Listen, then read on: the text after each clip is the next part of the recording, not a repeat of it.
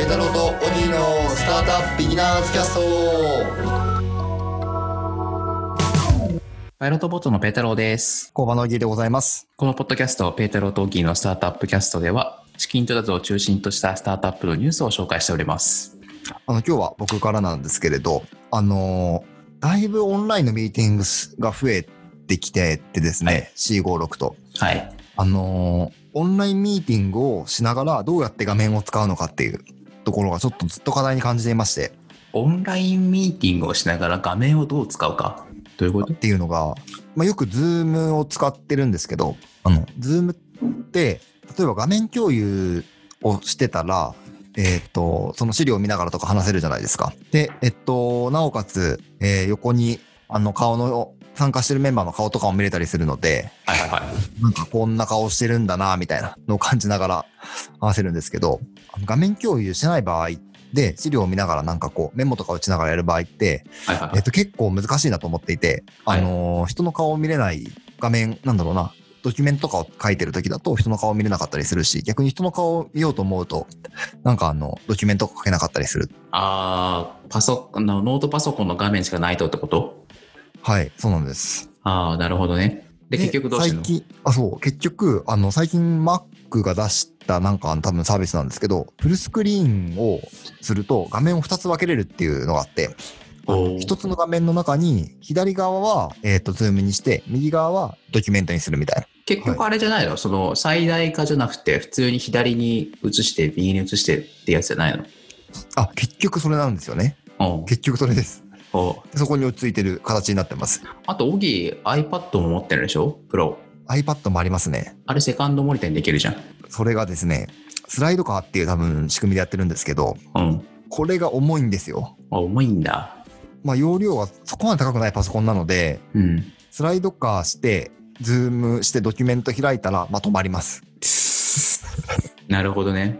ちなみに僕はですね、多分僕が、あの、僕の回が多分世界で最高です。もう回見つけたって言ってましたもんね。回を見つけて、これが回ですね。僕が回です。僕、34インチの超でっかいモニターを買いまして、 でかい。何センチだこれ80センチぐらいあるのかな、横。テレビだとしてもでかいですよね。まあ、そうだね。まあ、テレビにして横長すぎるんだけど、はたい、だ、これ横長であることにより、あの、画面を2つに割っても、程よく見えるんですよ。だから画面を2つなるほどに、ね画面2つに割って、そのうちの1つが普通のセカンドモニターぐらいの大きさあるんで、で、もちろんパソコンの、なんですか、その元の画面もあるじゃないですか。これで3画面使えるわけですよ。なるほどね。ええで、それをさらにモニターアームで浮かせたりとか、まあ、いろいろしてるんで、 3画面あったらもう言うことないですよね。そうですね。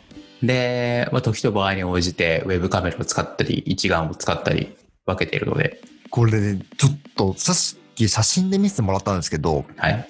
すごいんですよ。もう多分、ペタロさんは引っ越せないなと、この環境かもうこの、そもうこれで、おもうカフェとかで作業できないですね。ら、 パソコンだけでは。あれ画面がないよ、みたいな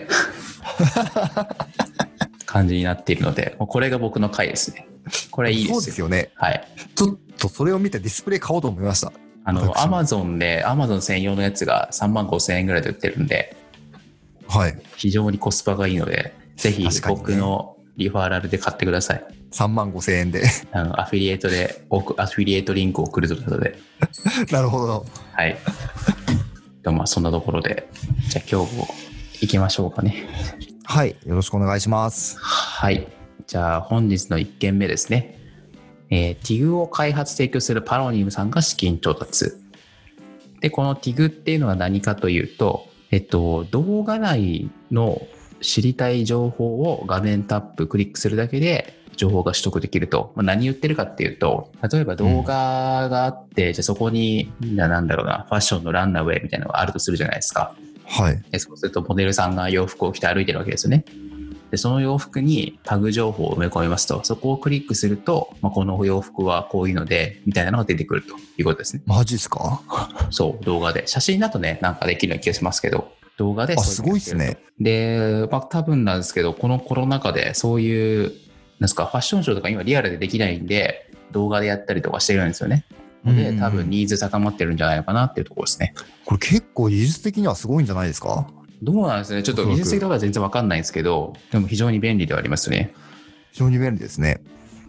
はい、次行きましょう。えージーニアルライト株式会社が2億4000万円の資金調達をしていますと、えー医療機器ヘルスケア分野のお話ですね。まあ、モバイルヘルスケアデバイス、まあ、ウェアラブルデバイスですね、を作っていますと、17項目以上の生体データを医療機器と同等の精度で計測できる小型、高感度、低ノイズの光センサーを組み込んだデバイスを提供していますと。まあ、なので、ちょっと難しいところはよくわかんないんですけど、まあ、従来のものより小型で高感度で低ノイズだっていうところは、まあ、非常に良いですよね。いいですね。どう考えてもいいですよね。なんか Apple Watch を最近つけてるんですけど、えーあのー心拍数を測るときに光センサーを多分使ってるんですよね。えーで、なんかそれで、えっと、自分の心拍とかを分かるようになってて、多分、今の新しいバージョンだともっといろんなことが分かるようになってて、心臓の周期とか、うんなんかあの、そういうのの技術なんですかね。おそらくねセンサーっていうの、がそういうところに近いんじゃないですかね。はい、次行きましょう。次が株式会社ウィズダムアカデミー。学童保育をやってるのかなえっと、2010年からスタートしてるらしいんですけど、民間学童保育、幼児保育をやっていますと。幼児から小学生までのお子様を対象に、学校へのお迎え、学外での習い事へのお迎え、送りのお付き添いから自宅へのお送り、おやつ、お食事のご提供、習い事、などなど、超高そうな学童みたいな感じですかね。高そうっていうか、何でもやってくれる感何じですでもやってくれるみたいな感じじゃないですかね。まあ、でも、共働きが増えたりとか、なんかそういうニーズは高まってそうな気がしますけどね。あそうですね。学童って僕ちょっとよく分かってないんですけど、なんだろう、何をやるんだっけ預かってくれるだけなんだっけ普通の学校のやつは。小学校とかだとそうですよね。放課後とかに預かってくれる感じですよね。あこの部屋行っていいよみたいな感じだよね。だから特に何をしてるってイメージでもないんですけど、なんか適当に遊んでるイメージですよね。あ、うん言っちゃ悪いですが。うん、でそこにね習い事をしたりとか送り迎えがついてきたりとかいうところですかねいや、すごい時代ですね。なんとなくですけど疲労とかにありそうですねありそうですよね。麻布広、麻布疲労あの辺にありそうこの辺あの辺にありそうな。 あ恵比寿港がありました多分広に近い方なんでしょうね、おそらく。おそらくね目黒川じゃないような気がしますね目黒川ではないでしょうね。じゃあ本日最後かな。スワイプビデオ。プロサッカー選手の長友さんから資金してるらしいですよ。でスワイプビデオっていうのは、自由視点マルチアングル映像。なので、あの、360度動画ですね、いわゆる。はいはい。なんかあの、まあ、被写体がいるじゃないですか。それを、まあ、普通前から撮って写で終わりですけど、それをぐるっと回って、写真撮って、で、スマホからくるくるくるくる回して、それが見れると。えー、すごい。一回聞いたことあるんですけど、まあ、ライブとかでももちろん使えますし、はあい。と例えば美容師さんの講習みたいなの使えるらしいですね。なるほどね。なんかあの例えばですけど美容師さんなんかカリスマ美容師みたいな人が切ってるのを見るじゃないですか。はい。その時実際自分は左側に位置してたら、まあ、当然右側の処置は見えないわけですよね。